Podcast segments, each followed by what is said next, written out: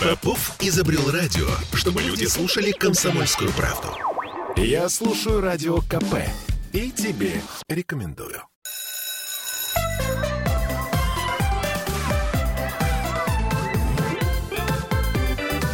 Родительский вопрос. 11.03 в Петербурге. Мы вновь возвращаемся в петербургскую студию радио «Комсомольская правда», «Родительский вопрос». И э, Аглая Датышидзе, наш психотерапевт, с нами. Привет, Аглая. Привет. Я напомню, что нам можно писать ВКонтакте под трансляцией, а также нам можно звонить по телефону прямого эфира 655-5005, и можно писать наши мессенджеры. WhatsApp и Telegram плюс 7 931 398 92 92. А, мы немножко так странно сформулировали тему, как нам оставить свое детство в прошлом, чтобы оно не мешало нашим детям. Но, по сути, это понятно. Это все, все продолжение той темы, которую мы начинали в прошлый и в позапрошлый раз. Угу, да. Значит так, ну что мы будем говорить об этом? Здесь есть а, возникают вопросы несколько, да, в твоей формулировке. Во-первых, а, детство, да. Во-вторых, свое. А в-третьих, в прошлом. А вот к этому мы будем и говорить. Во-первых, знаете, есть такая идея, что на самом деле мы внутри себя остаемся такими, знаете, ну, все-таки еще какими-то небольшими, маленькими. Я иногда думаю, о том, что иногда я смотрю на мир, как будто бы мне лет пять, и я такая вышла на улицу, думаю, господи, что ж там такое-то? Вот. То есть иногда у взрослых, да, которые вот как-то вот с душой общаются, у них, правда, есть такое ощущение, что они такие романтические, наивные, ничего плохого в этом нет на самом деле. А ты знаешь, мне иногда кажется, совершенно жуткая вещь, мне кажется, что до тех пор, пока живы наши родители, мы все таки еще дети. Да, да, иногда приходишь к маме и говоришь, мама, она тебе говорит, ты махалюси, да. ты махалюси. Или Всё папа, будет хорошо. он говорит, ну надо жить дальше там, или как-то еще да, там да, что-нибудь да. такое, так, иди на ручки там, ты заслуживаешь, ты молодец молодец. Ну, если честно, мне друзья так говорят. В общем-то, не могу сказать, что... Я имею в виду даже не то, что э, э, мама и папа, они как-то утешат, и, э, а то, что есть какая-то еще, э, так сказать, за спиной э, связь вот прослойка да, ощущение, между... что есть кто-то, кто старше тебя, да. и если что, он точно будет да. говорить, я старше тебя. И он будет так там стоять, как старший, и не будет никуда сдвигаться, там, удочеряться, усыновляться, заниматься твоей парентификацией, то есть делать тебя родителем. Ничего такого. Вот. Ну, собственно, и мне кажется, на самом деле, детство — это такая очень ресурсная штука, и вот про то, чтобы оставлять в прошлом, типа, все детство в прошлом, я взрослый, я пошел на работу. Да, но правда у нас с тобой работа, которую мы любим, и нам, ну, как бы, мы там дела, можем реализовывать да. свое детство как угодно, да, соответственно. Но я думаю, что это большой ресурс, который можно брать с собой, да, ну потому что у нас было крутое аналоговое детство, да, там всякое такое, и гораздо больше всякого разного, гораздо меньше, может быть, стимулов, да, картинок, но гораздо больше каких-то физических стимулов, что очень сильно помогает, да, соответственно. И здесь в этом месте я скорее думаю о том, как мы можем в своей жизни его реализовывать. Иногда мы реализуем э, его со своими детьми. Вот, например, очень много есть детских площадок. Я, короче, вот только, может быть, года два перестала, моей дочери 11, а мне 41. А, лазить перестала по... лазить по детским площадкам. Мало того, вот иногда на самом деле нет, не, не два года, год я перестала. Есть видео, есть видео профы, да, то есть э, мне нравятся детские площадки, и да, вот э, недавно я еще год назад э, ездила учиться в Москву, и там была классная детская площадка, и там была такая качалка, знаете, ну вот угу. качелька, да, и короче, и она еще мой вес как-то выдерживает, да, и мы качались, я коллег зову, и мы с коллегами вместе качались, она такая крутилка такая была, вот, соответственно, и и... А игрушки, например, я признаюсь честно, я себе покупаю до сих пор. То есть я делаю вид, что я их покупаю ребенку, но на самом деле... Э, вот. Ну, у меня был какой-то момент, да, я тоже себе какие-то вещи покупаю, да, у меня есть старые мои игрушки, мои игрушки из детства, которые мне купили в три года, и я периодически э, как-то понимаю, что они у меня есть. И избавляться ты от них пока не собираешься. Они пережили много чего, и это переживут. Вот, соответственно, я думаю, знаете, о чем? О том, что есть, э, как это, взрослых девочек разные медведи, с которыми они спят, да, но иногда есть и плюшевые медведи, да. В общем, короче, и, э, и к чему я это все говорю? К тому, что дальше вопрос в том, как в своей жизни я могу реализовать свое детство, вот эту свою радостную играющую часть, ресурсную часть, которая чего-то хочет, которая что-то придумала, которая смешала два шампуня и получила что-нибудь другое, да, ну, не знаю, там, которая куда-то бегает, которая наивно смотрит на мир, которая иногда говорит глупости, которая плачет, если у нее такие чувства, да, и так далее. И здорово, если в своей жизни есть вот место, где безопасное, где можно это реализовывать. И я думаю, что задача нашей взрослой части организовать нашей детской части такую, как бы, такой заповедник, возможность, такой да. заповедник, где можно там всякое разное. Но на самом деле люди, знаешь, покупают дачу и там городят всякое разное, как им нравится. Ну там в городе, в квартире городят, как там в городе, а на даче там, знаешь, берут шины, из них вырезают лебедей и там ставят что-то, красят и вообще делают все, что хотят. И мне кажется, это классная история. Поэтому я думаю, что для того, чтобы ваше детство, да, и вы не пытались через ребенка прожить свой, своего ребенка физического свое детство, надо жить свое детство через своего внутреннего ребенка. Да, кто-то свои творческие профессии там это самое. У меня есть знакомая, она вообще врач. Но еще она рисует. И как, как врач она такая серьезная в халате там и так далее. Когда она рисует какие-то такие удивительные, наивные рисунки, мне не очень нравится, потому что это прям очень про нее. И она не собирается вот как бы э, делать их строже. Да? Поэтому у меня к вам вопрос. Как вы вот прямо сегодня реализуете свое детство? Или какой у вас план по реализации своего детства? Это не значит, что нужно впадать в детство и говорить, все, теперь я только реализую, рисую наивные рисуночки, да, а теперь вы все остальные меня будете обслуживать. Но вот эта детская часть, она дает э, очень много сил, она дает ресурсы. Она, собственно, и дает то, на чем потом едет, едут все остальные части. Я понимаю, что ты э, хочешь э, все вывести в позитив и, э, так сказать, говорить сегодня о светлой части детства. Не обязательно. Но я, к сожалению, тебе предлагаю и, и другой аспект рассмотреть. То есть у нас э, всегда есть такой стереотип, что детство это некая счастливая пора, где всегда все хорошо. Но детство бывает разное. Детство бывает очень разное. Я думаю, что детям очень сложно часто бывают вещи, потому что им много чего нужно, и много чего нельзя, и у них еще нет доступа к ресурсам. И ресурсы они получают через взрослого, с которым нужно организовать отношения. А взрослый, он может быть очень разный. Иногда с ним так сложно организовать отношения, и вообще не хочется. Да? И вообще он может быть каким-то абьюзивным или наоборот каким-то непонимающим, или слишком понимающим, или слишком питательным, или там слишком съедающим тебя, или обменивающим на что-то, что тебе не нравится, да, или каким-то нейтральным или вообще устраняющимся. Разными могут быть взрослые. Или адекватным. Но на самом деле, господи, я не помню, чья это формулировка, да, достаточно хорошая мама. 60% а поддержки, 40% фрустрации. Да? Если в этом взрослом есть хотя бы 60% поддержки, то значит дальше 40% он имеет право на какую-то фрустрацию и вообще быть каким-то таким. Ну так вот, соответственно, и может так оказаться, что наше детство было сложным. И тогда мы смотрим на своего ребенка и уже тогда думаем о разных вещах. Ну, во-первых, мы думаем о том, как его оградить. Одна моя знакомая сказала своей дочери, если тебя в садике побьют, то ты дай сдачи. Говорит, она помни свое детство. На что дочь пришла и сказала, слушай, меня в садике никто не бьет. То есть а, заранее мы определяем мир как нечто опасное, да, исходя из своего собственного детского опыта, и даем советы ребенку, которые, собственно, ему, дай да. бог, могут и не пригодиться. Да, в общем, и здорово, если он как-то тестирует реальность и говорит, слушай, а меня никто не побил вообще, мама, это какое-то твое завихрение в голове. Вот, а меня вот как-то по-другому как-то. Вот. Дальше мы, конечно же, соответственно, можем э, завидовать ну, у меня ничего не было, а у тебя все было. Мы тебе это купили, это купили. Как это ты так? Ты вообще живешь счастливой жизнью? Как ты, значит, и хочется мне тебе твою жизнь сделать... Мой внутренний ребенок а, уязвленный, да, голодный, хочет твою сытую жизнь сделать немножечко как менее сытый. да, и такое очень часто бывает. Я видела родителей, которые завидуют своим детям, э, детство, которое они же им организовали да, а вот есть родители, которые пытаются от всего, от всего, от всего защитить свою кровиночку, которая там, чтобы было у нее все, все, и ребенок завален чем-нибудь таким огромным, и под грудой этого он не может разобраться, что ему надо, потому что он только посмотрел в какую-то сторону, ему уже купили, на него уже упал, он даже не успел захотеть, он не успел научиться хотеть. А на самом деле, вот мы с нашими местами таким голодноватым детством, да, очень хорошо научились хотеть. То есть получается, что мы своим детям вот компенсируем компенсируем свое собственное, э, так сказать, недодетство. Да? То есть у нас, например, было мало игрушек. Ну, реально, вот в, в наше детство было не так много... Зато я все их помню. Вот.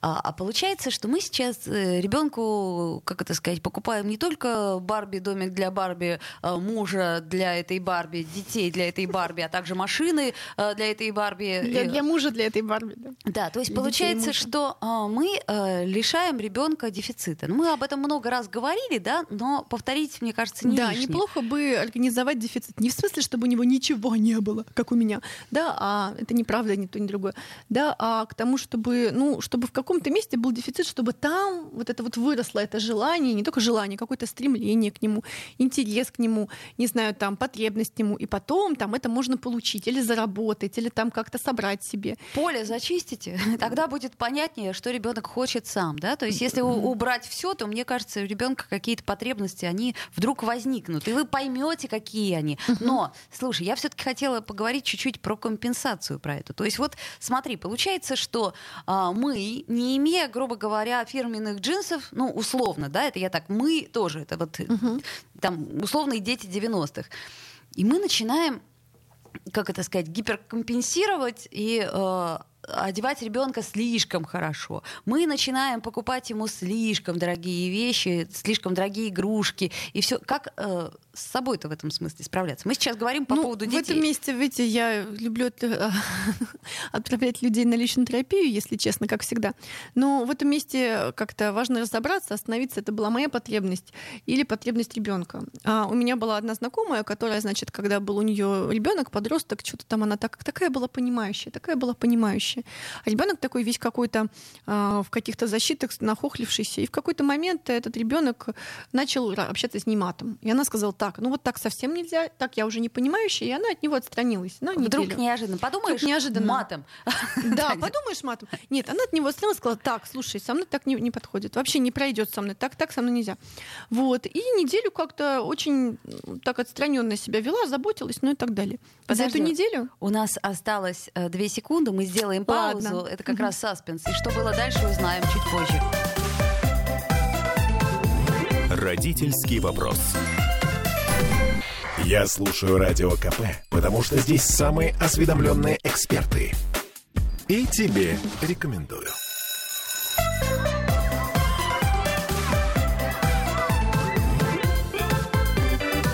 Родительский вопрос. 11.16 мы вновь возвращаемся в петербургскую студию радио «Комсомольская правда». Ольга Маркина, Аглайда Тышидзе. И мы остановились на том моменте, что одна твоя знакомая а, столкнулась с тем, что ребенок в при том, что знакомая была очень-очень понимающая, все равно стала общаться матом. И... Ну, да, стала, была такая у меня понимающая знакомая. Ну, во-первых, ребенок общается матом, а во-вторых, ребенок то волком смотрит на всех остальных, да, и на нее тоже. Ну и в какой-то момент она говорит, слушай, все прекрасно, что-то я перестала хотеть тебя так прикрывать, да, а, ты общаешься матом, а, мало общаешься со всеми остальными, знаешь, что-то я со мной так не надо, да, я так не хочу. Ребенок уже там подросток, да, соответственно, может как-то пойти в школу, позаботиться, и она просто сказала, знаешь, я твой родитель, я о тебе забочусь, но вот, вот общаться со мной, да, знаешь, не хочу с тобой общаться. Общаться с тобой не хочу, знаешь, потому что со мной так не надо.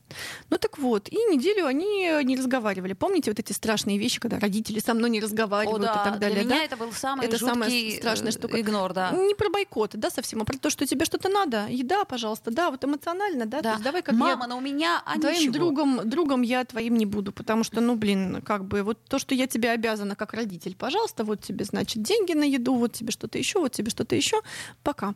Вот. И, во-первых, есть два-два. У этой недели две вещи. Значит, она сказала, что ей позвонили все репетиторы и сказали, какой у вас ребенок, она, он такой понимающий, да, что-то с нами э, как бы и заниматься начинает, и в классе открываются глаза, и все учителя сказали, что случилось. Ребенок такой слышащий, такой внимательный, как бы на контакт с нами идет, вежливость говорил. Спасибо, пожалуйста, до свидания, начинает говорить эм, ваш ребенок. Вот. А дальше, ну, а знакомая тоже как-то вот, как это сказать, э, любовь встретила. Вот, соответственно, к чему я это? К тому, что, похоже, а, была какая-то потребность. Потребность была, конечно, и у ребенка, но потребность а, была у родителя. Подожди, давай теперь подробнее. Потребность в чем? То есть у ребенка была потребность в общении, все нормально, да, но потом... Но эта потребность реализовывалась через родителя. Что было с родителем?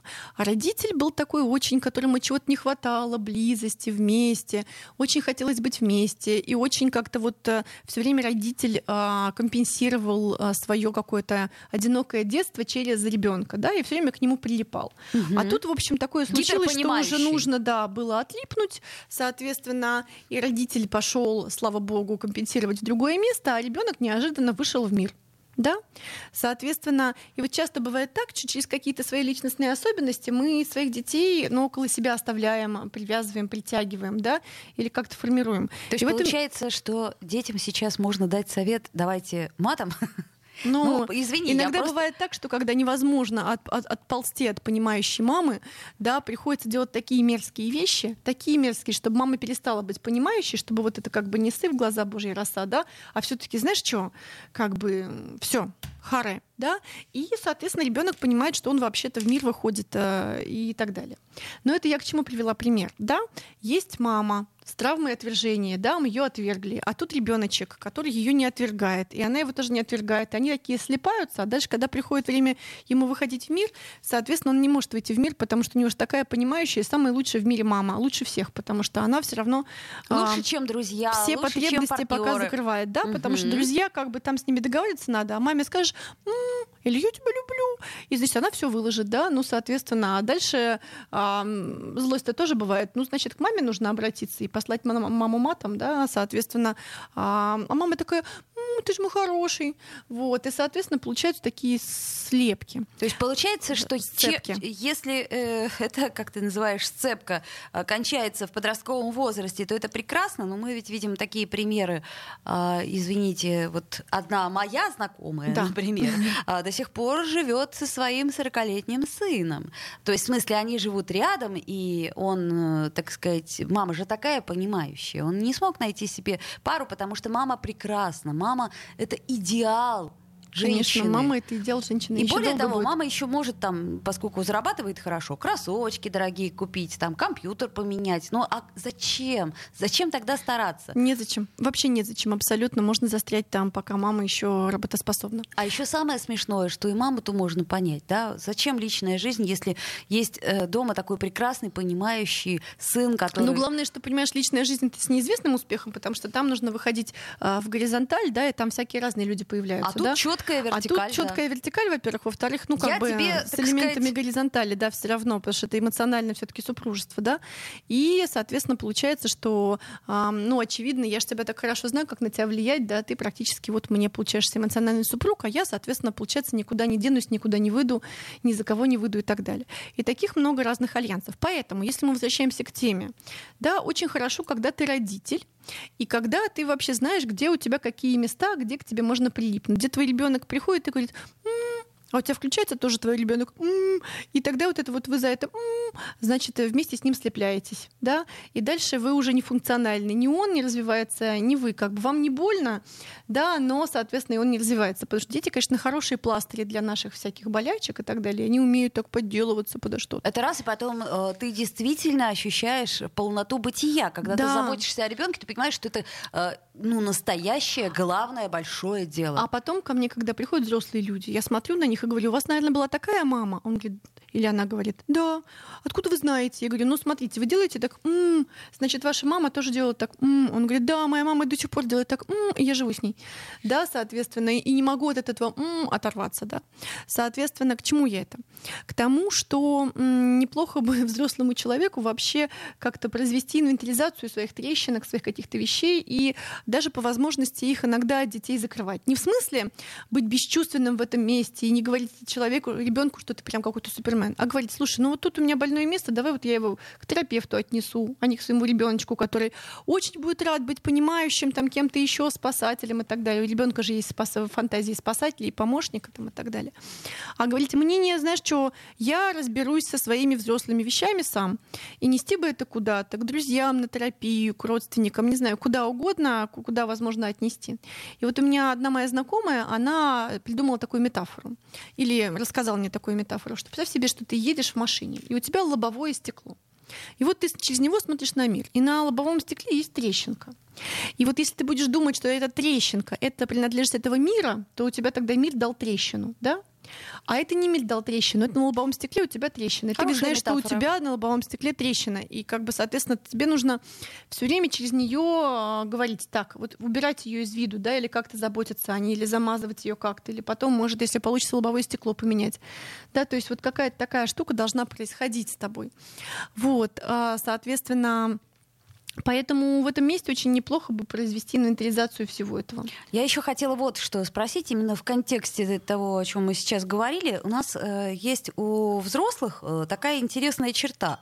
Один мой знакомый ну, условно говоря, развелся с женой и оставил там сына, да, но при этом с сыном он все время общается. Угу. И отношения а, выясняет через своего сына. То есть он все, говорит, вот ты там спроси у мамы, а вот ты ее вот так спровоцируй, а ты ей скажи. То есть получается, что он свою, э, так сказать, свои недорешенные проблемы перекладывает на мальчика, которому и так, в общем-то, по сути дела, тяжело. Ну, смотрите. Как не, не перекладывать? Вот как, да, как... ну, Это... как не перекладывать? Надо бы, идти к надо бы идти к терапии терапевту, прошу прощения, и там ругаться на свою жену, а потом пойти бы к своей жене и сказать, слушай, дорогая, я оплатил пять консультаций с семейным терапевтом, пожалуйста, сходи со мной, давай закроем эту тему ради нашего ребенка. Идеально так. А, кто так делает? Единицы, но делают. Знаю, я точно знаю таких людей, которые так делают. Смотрите, есть такая штука триангуляция. Если есть двое, у которых сложные отношения. Да, например, он и его бывшая жена. Невозможно. Он звонит ей, она открывает рот, они начинают орать. Да, например, там что-то ну, еще. Условно, ну, да. условно, да. Или она звонит ему, он ее боится, или он звонит ей, она его боится. Ну, или там ей... Ну, отношения напряжены. Или она так обижена и так далее. Угу. И тогда, если невозможны отношения между двумя, нужен третий. Да, вот это вот почему появляется любовница, почему ребенка привлекают, почему психолога привлекают. Лучше, там будет психолог профессиональный, да, который сможет наладить эту коммуникацию и перевести обратно, да и который будет их как пару воспринимать. Да, а ребенок же он воспринимает отдельно маму, отдельно папу, да, соответственно.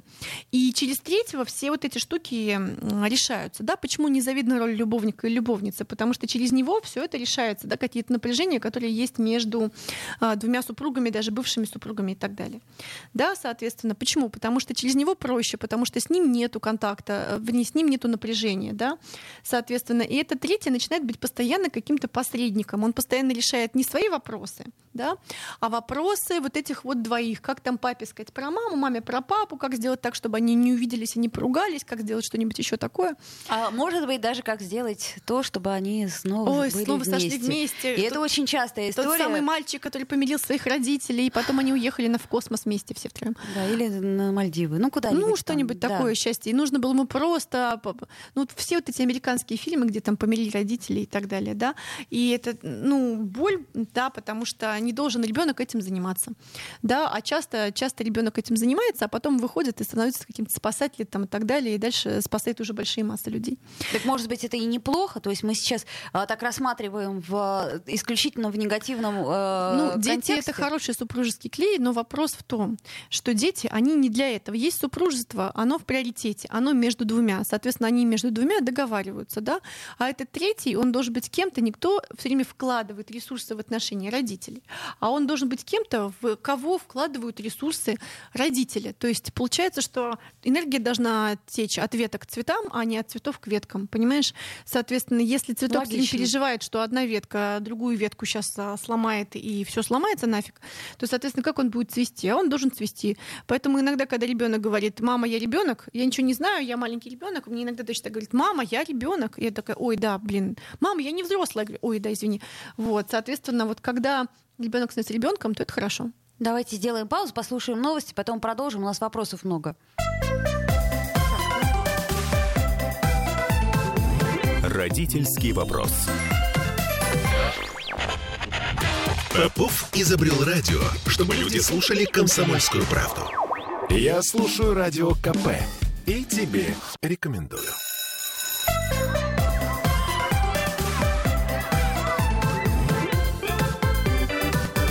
Родительский вопрос. 11.33 в Петербурге, и, соответственно, мы возвращаемся в студию Петербургскую радио «Комсомольская правда» и продолжаем говорить о нашем детстве, о наших травмах и о том, как бы сделать так, чтобы это не мешало нашим детям. Вот у нас есть вопрос от Виктории. А что плохого тогда, если взрослый мужчина живет с мамой, но если маму и сына такая жизнь устраивает? Ну, если честно, ничего плохого нету. Ничего нету плохого. Вообще плохого нету, если их э, жизнь устраивает. Единственный момент, что, может быть, у мамы могла быть какая-то жизнь с э, как это сказать, со сверстниками, да, и какая-то еще романтический разворот, а, его может не случиться. Так, а у и сына это жалко. тоже может не и случиться. сына, да, потому что, скорее всего, этот сын потом, значит, что он делает? Э, водит девушек по кафе и говорит им, как замечательные отношения там, и так далее. Сын взрослый, например, ему лет 40, а он э, встречает тоже девушек, и он говорит им, что они девушки. А это уже не девушки, это женщины.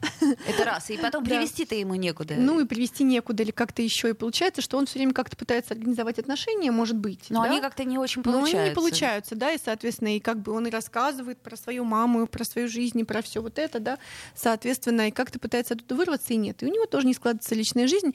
И дальше эта мама очень хочет внуков, а внуков не случается. Почему? Ну, потому что не случится их там, где нет горизонтальных отношений. У них же с сыном не случится детей, не случится, и слава богу, да, соответственно.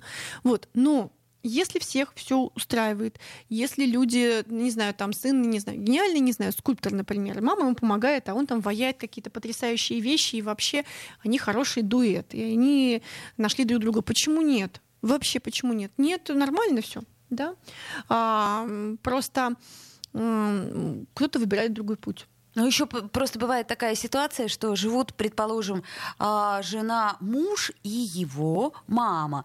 И, как сказать, это тоже ситуацию не слишком, а, так сказать, расслабляет. Да, да, потому что там смешение контекстов. Есть вот мама, которая, да, это не значит, нет, есть какие-то прекрасные мамы, которые могут жить рядом, как бы и заниматься своей жизнью и так далее. Но потом все равно возникает вопрос, как бы нам разделиться а, еще и функционально разделиться, еще и территориально. Все равно возникает такой вопрос. Вопрос приоритетов, да, и ты, угу. мне кажется, что в данном случае ребенок, ну вот тот самый сын, он не очень понимает, э, э, кто в семье есть вершина пирамиды.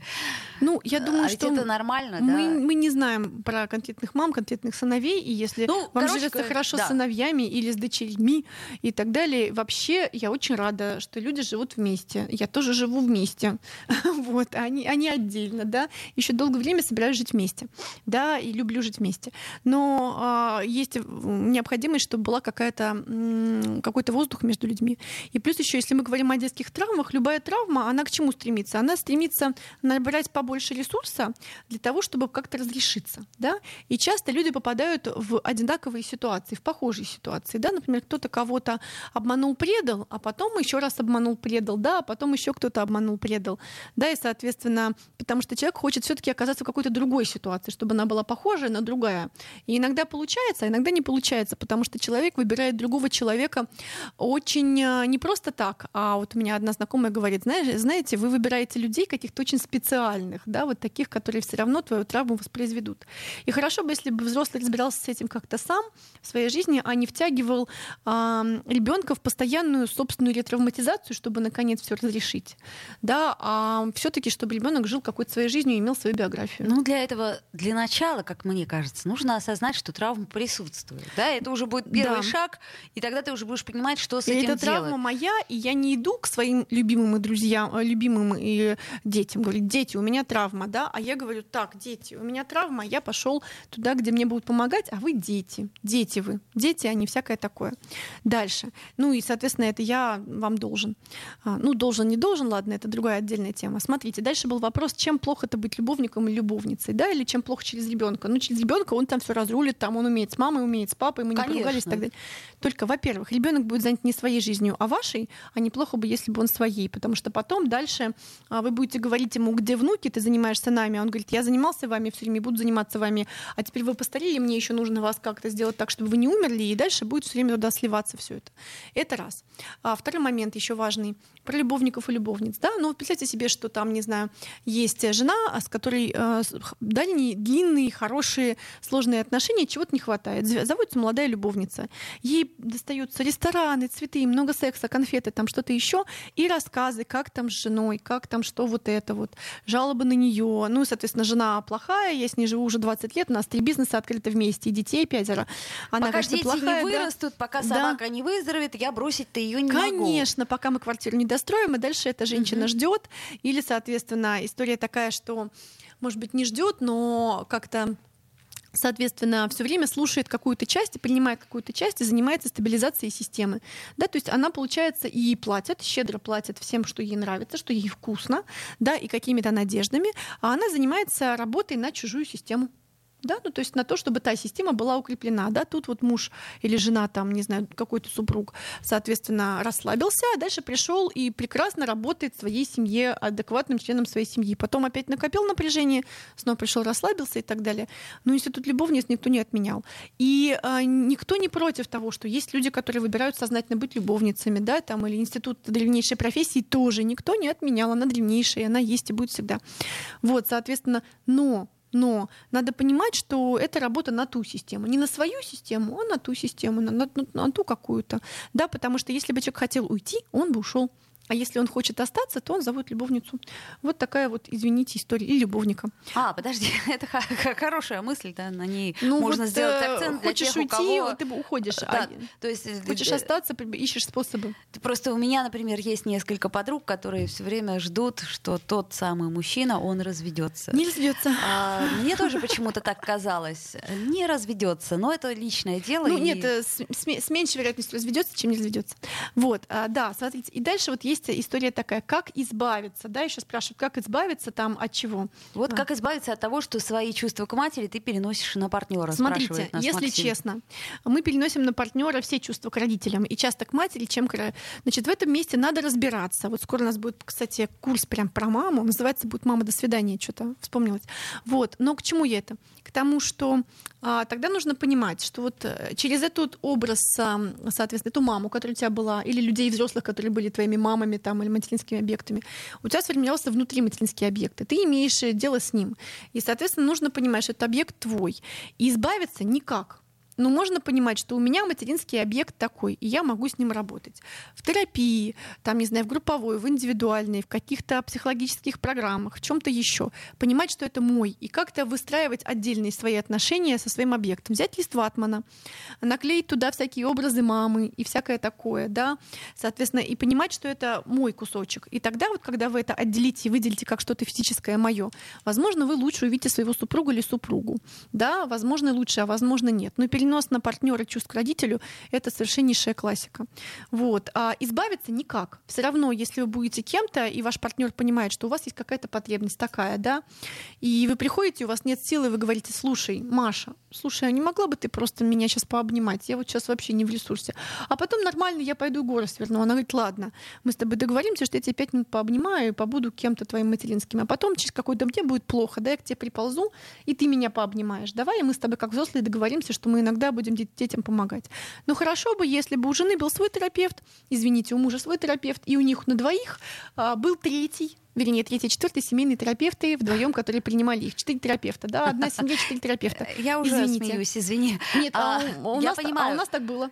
А, это э, очень редкая история, к сожалению. У нас слушают люди, которые... А как... я из того мира, где это э, да. регулярная история, Значит, а только так она работает. Смотри, Егор нам пишет. Во взрослом человеке убивают ребенка навалившиеся проблемы, которые заступают, заставляют поступать как взрослый. А, вот мне тоже интересно эта грань между взрослым и ребенком. То есть в какой-то момент ты просто берешь на себя ответственность и понимаешь, да, ты взрослый. Нет, смотри, тут такая история. Если ты берешь ответственность, да, то ты берешь ровно столько, сколько ты можешь. Потому что если ты берешь столько, сколько ты не можешь, ты в какой-то момент наваливаешься. И возникает вина. Ну, ты типа я не смог, не справился, взял вот столько, а смог вот столько. Мне кажется, как раз взрослый человек, он и отличается от ребенка тем, что он берет столько, сколько он может. И значит, не дает э, зря обещаний. Да, значит, значит, соответственно, он рассчитывает, если он взрослый, такой типа взрослый, которых мы никогда не видели, да, то он рассчитывает, что есть еще какая-то у него детская часть, и без нее он загнется. Ну, потому что да. если без нее он окажется в депрессии, потому что он только фигачит, фигачит, фигачит, фигачит, и а, как это, не человек, а функция, да. Соответственно, что он делает? Он выделяет себе какую-то классную часть. И часто, если мы видим какого-то взрослого человека успешного, то мы приходим к нему в дом, а у него там есть какая-то своя детская прекрасная часть, где он там вот как-то реализует свои какие-то интересы. Там. Тут танцует, здесь поет, здесь машинки собирает, здесь играет, здесь какой-то фигней занимается, а То здесь, не знаю, собирает спичные коробки, господа. а здесь играет, а здесь, не знаю, там надевает костюм тигра и прыгает, а здесь дурачится, господи, как дурачится вообще, идиотствует. И это прекрасно, а потом идет и реализует свои взрослые части, взяв энергию и удовольствие из этой детской. Это мы так э, берем сейчас и составляем портрет идеального человека сегодняшнего дня. Но на самом деле понятно, что идеальных людей нет, что проблем много. Да. А мы с ними пытаемся справляться, чего, собственно говоря, и вам желаем. Вот. Я даже не знаю, э, будем ли мы продолжать разговор о детских травмах. То есть мне кажется, что каждую травму в отдельности разбирать не стоит, потому что, к сожалению, это терапия. Или как ты считаешь? У нас еще есть 30 секунд. Для... Ну, знаешь, есть всякие разные травмы. Можно ну, типичные травмы выделить и немножко сделать эфиры по типичным. Ну, конечно, все мы разобрать не сможем и не решим мы всех проблем. Да, но э, мы, по крайней мере, пытаемся об этом говорить.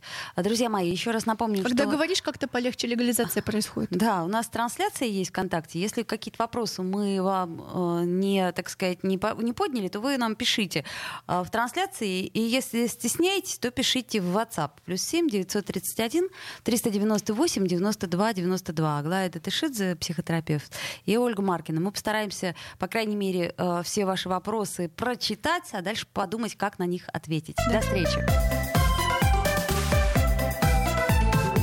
Родительский вопрос. Я слушаю «Комсомольскую правду», потому что «Радио КП» — это корреспонденты в 400 городах России. От Южно-Сахалинска до Калининграда. Я слушаю «Радио КП» и тебе рекомендую.